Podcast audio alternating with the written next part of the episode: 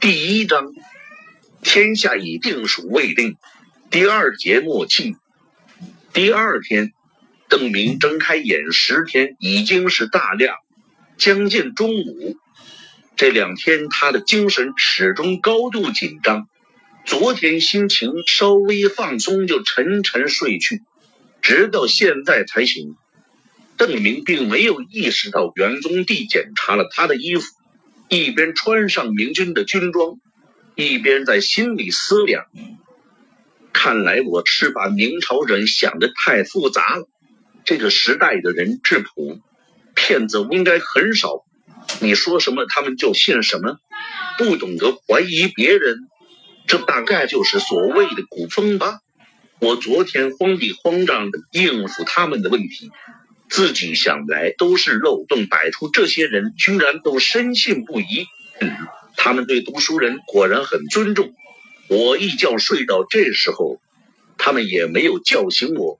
走出营帐后，邓明发现门口居然配属了两个卫兵。见到他起床后，这两个卫士笑着说道：“邓先生睡得好吗？晋国公有请。”此时，元宗帝正在巡查清军设置在重庆城前的阵地。对于邓明，他已经毫不客气的给对方一个纨绔子弟的评价，居然能一口气睡到近午，显然是享福惯了，没有干过什么活。卫兵把邓明带到元宗帝面前，旁边站着周开荒和李天霸。李天霸是永历朝廷派来的使臣。元宗帝有意让他获得第一手资料，以便将来向朝廷汇报。一个可能是显贵国戚的人凭空出现，将来天子和朝中肯定会询问详细的情况。元宗帝给邓宁讲解眼前的形势，一心要让这个宗室子弟见识自己的满腹锦绣。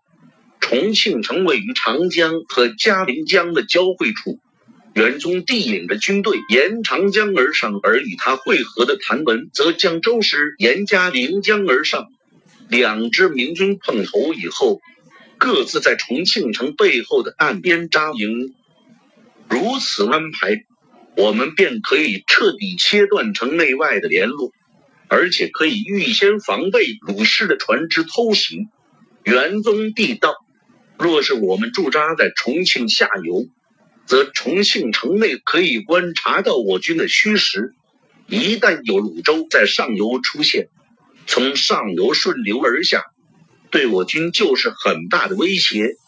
重庆城前有很多明军士兵在活动。邓明远远望去，看到他们举着盾牌、挥舞着斧子，正在破坏一些立在地上的木桩。重庆城墙的外面密密麻麻的插满了这种木桩。就好像一片小树林。这些木桩是什么？邓明奇怪的问道。这叫梅花桩。周开荒替元宗帝解释道：“层层交错布置，立在城前面，可以防止云梯、冲车、梯车靠近城墙。”文都师和几位将军的大军已经在路上，就快要到了。我们要在他们赶到前扫清这些木桩，如此重庆便可一鼓而下。周开荒所说的文都师，就是永历朝廷任命的都师文安之。面对明军的扫庄队，重庆城头不停的传来冲炮声。邓明望着城下那大片的木桩，有些吃惊的问道：“这么多的木桩？”他们到底花了多少功夫才买好的啊？又是周开荒解开了邓明的疑问。今年七月，得知吴贼进犯云南，我军就前来围攻重庆。正在旦夕可以攻破重庆的时候，吴贼却为师被重庆解围，我军交战不利，只好退回夔州。但是吴贼南犯之心不死。他为了保证后路无忧，就日夜加固重庆这里的城防。吴贼的十八万大军，从七月一直这样到十月底，这些木桩都是他们埋的。直到十一月，吴贼才又离开重庆。从这些人口中，邓明了解到，吴三桂这次出兵，手中几乎握有清廷所有的机动兵力。不要说陕西、山西一带的精锐，就连湖广的清军野战部队本归洪承畴指挥，目前也一概归吴三桂节制。清廷显然是想避其功于一役，一举歼灭云南的永历政权。为了这次出征，清廷还从江南大量抽调水师和舟船。沿着长江源源不断的把下游的兵力和补给运输到重庆，给吴三桂的大军使用。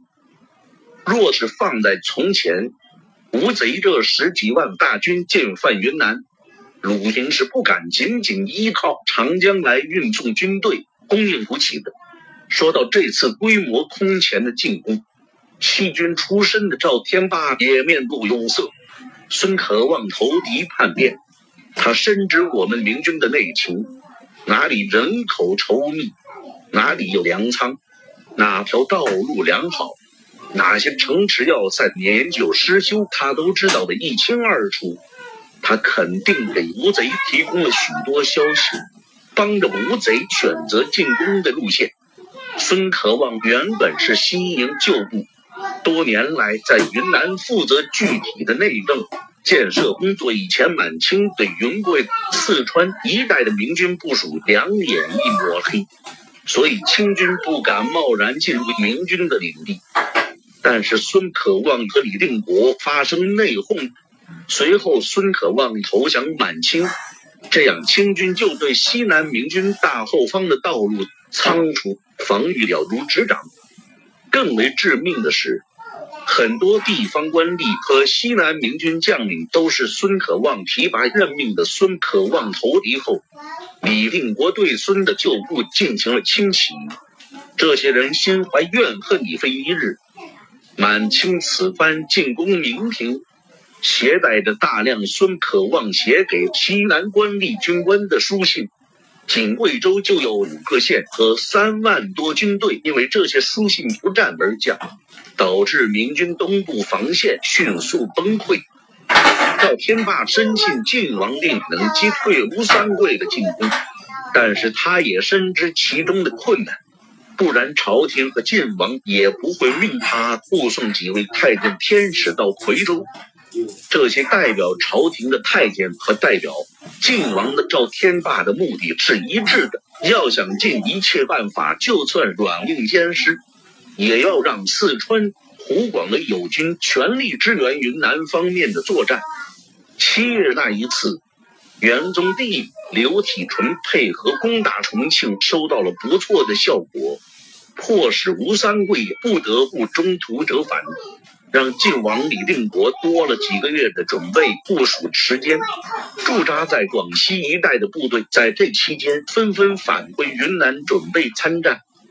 这次得知吴三桂又一次统帅大军出发后，永历朝廷的都师文安之立刻飞起给刘体纯、元宗帝、郝瑶琪、李来亨以及驻扎在万县的三谭谭文、谭红、谭毅。让他们马上再次聚合起来围攻重庆。有些事情赵天霸会在心里想，但口头上却是绝对不会说出来。这两次动员川鄂明军的情况，他看得很清楚。川鄂明军不得不独抗吴三桂的大军，为的并不是他们自己的安危，而是远在昆明的朝廷。上次攻打重庆。此地的明军损兵折将，这次虽然再次集合前来，但若是吴三桂又一次回师，势必这些友军还会遭到很大损失。一次、两次、三次，这里距离朝廷遥远，除了赏赐官爵以外，朝廷很难予以支援。他们这样一次次的给朝廷解围，却什么都得不到。恐怕不是长久之计。赵天霸心中有些忧虑，不禁想起自己临行前，赵王刘文秀给朝廷的建议：以云南的明军主力进入四川，将成都作为基地。刘文秀的看法是：这样，万一清军南侵云南，明军有嫡系部队参战打头阵，川鄂一带的友军也不至于有什么怨言，而且可以御敌于云南之外。不让对方接近云南这个最重要的物资生产基地，只是李定国担心军队远离朝廷又会出现事变，而且认为吴三桂不敢不顾川鄂明军就侵入云南，所以没有采纳刘文秀的意见，依旧留在昆明。这次吴三桂不顾侧面明军的威胁，长驱直入云南。形势立刻就如刘文秀所说的那样变得十分急迫。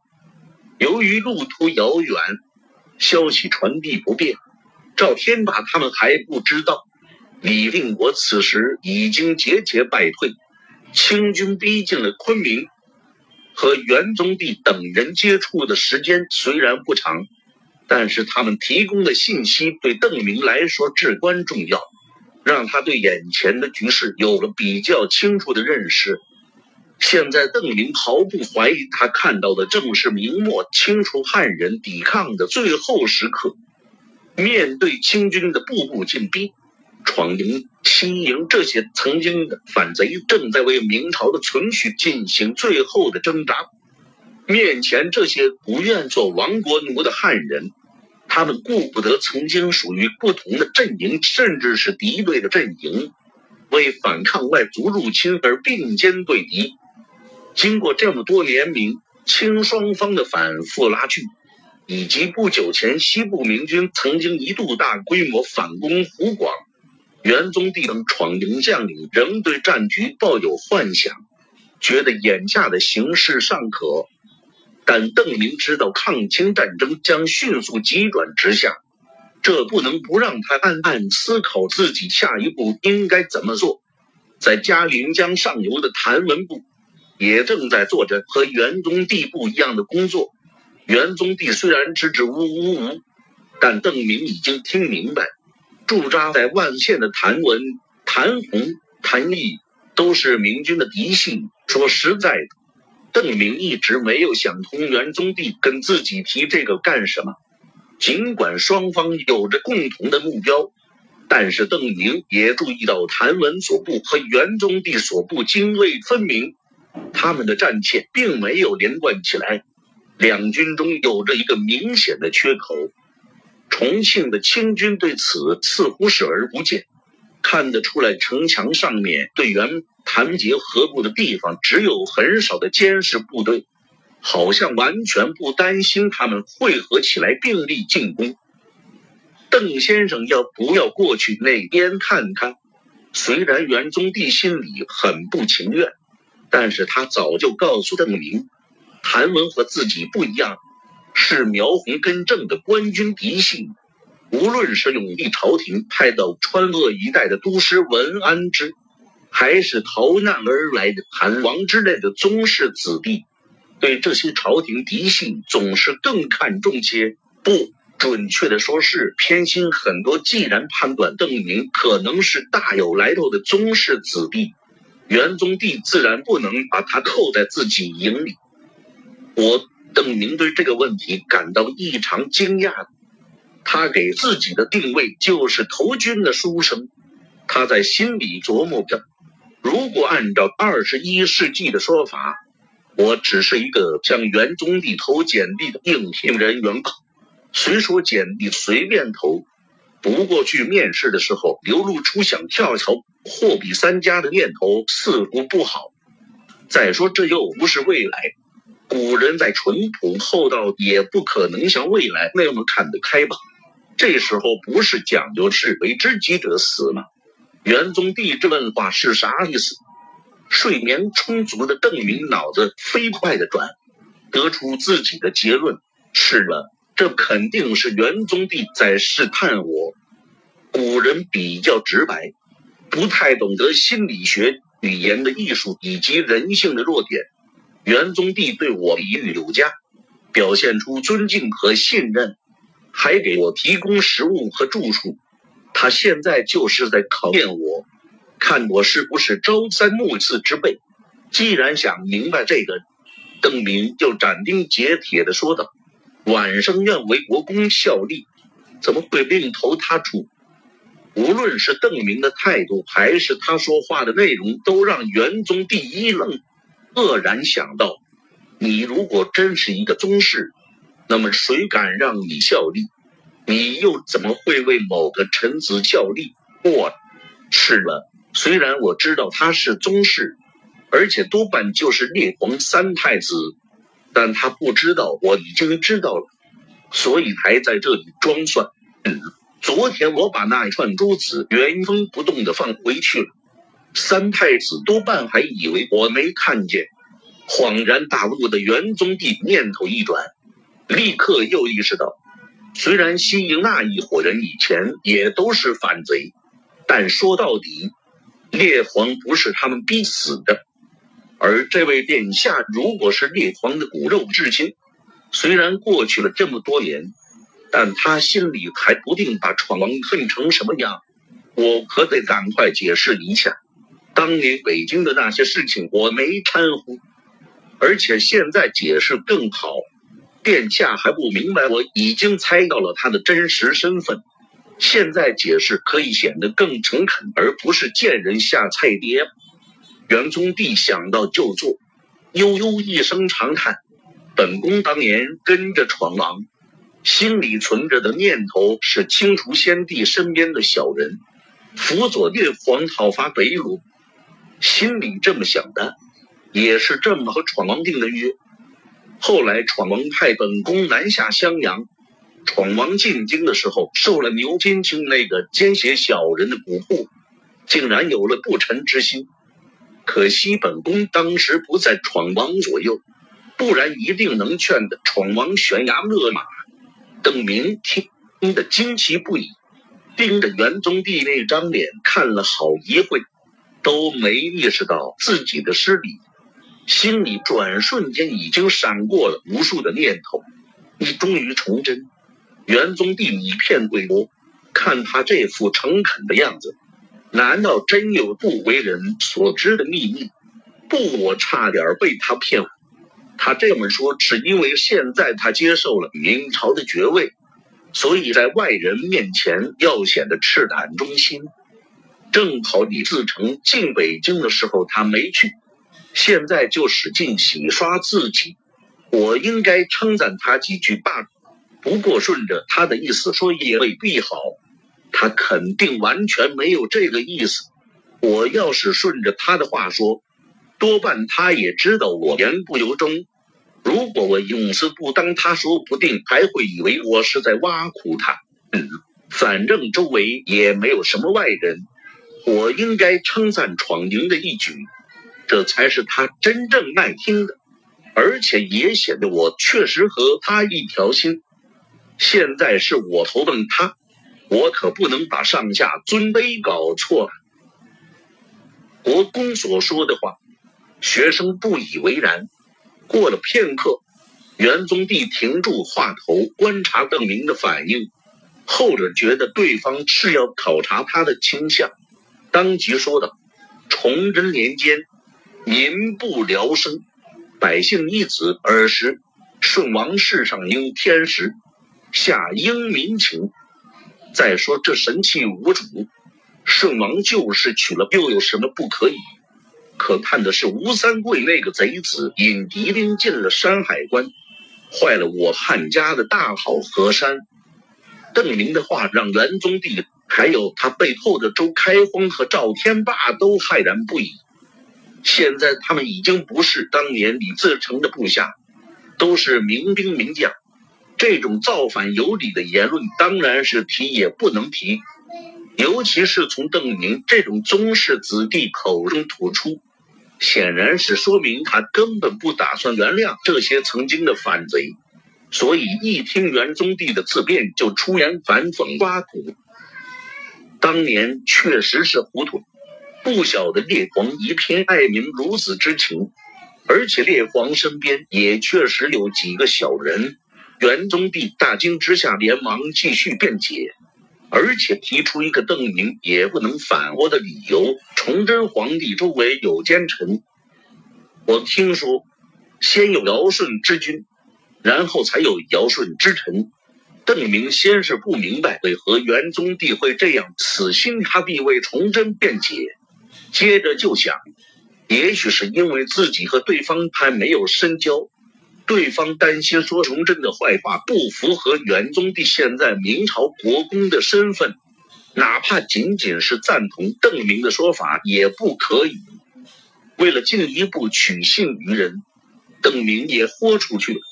接着又说道：“崇祯年间，贪官污吏层出不穷，天子对这些臣子却仍旧信任重用。”朝廷上下简直是无官不贪，而且官员们对百姓非常狠毒，就好像一个无恶不作的土匪窝子里。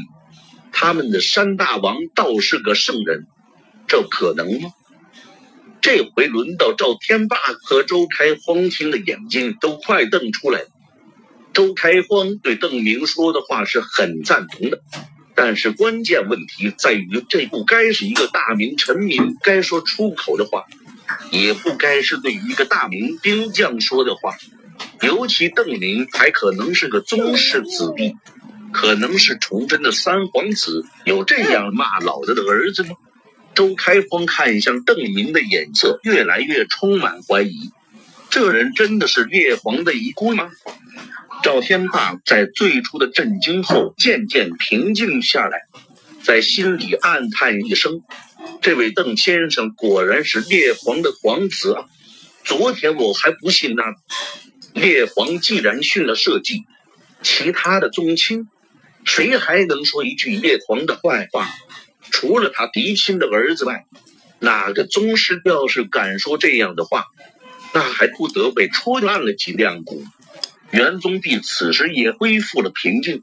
邓明毫无疑问就是崇祯的嫡亲皇子，其他明朝亲藩没有资格批评一位殉国的皇帝。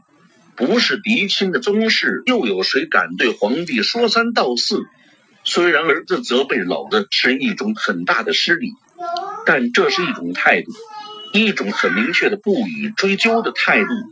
也只有崇祯的皇子可以表现出这种态度。元宗帝忍不住想到，如果将来邓明依然保持这样的态度，那朝廷多半不会追究闯营救将的罪过。对方大概已经意识到自己洞悉了他的身份，所以这样不加掩饰的表明态度，崇祯遗孤对闯营将士不予追究的态度。子不言父过，元宗帝轻声说了一句：“这既是表示他对邓明的感激，也是暗示自己已经明白对方的态度，不需要继续讨论过去的是非了。”元宗帝的话让邓明顿时又是愕然，他在心里琢磨着：“子不言父过，这意思是儿子不该说老子的坏话吧？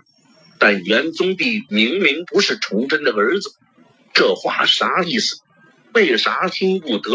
哦，我明白了，是臣子不该听别人说君父的坏话。现在毕竟他是大明的臣子，我呢，理论上也算是大明的臣子。国公说的是，我们做臣子的是不该议论先皇。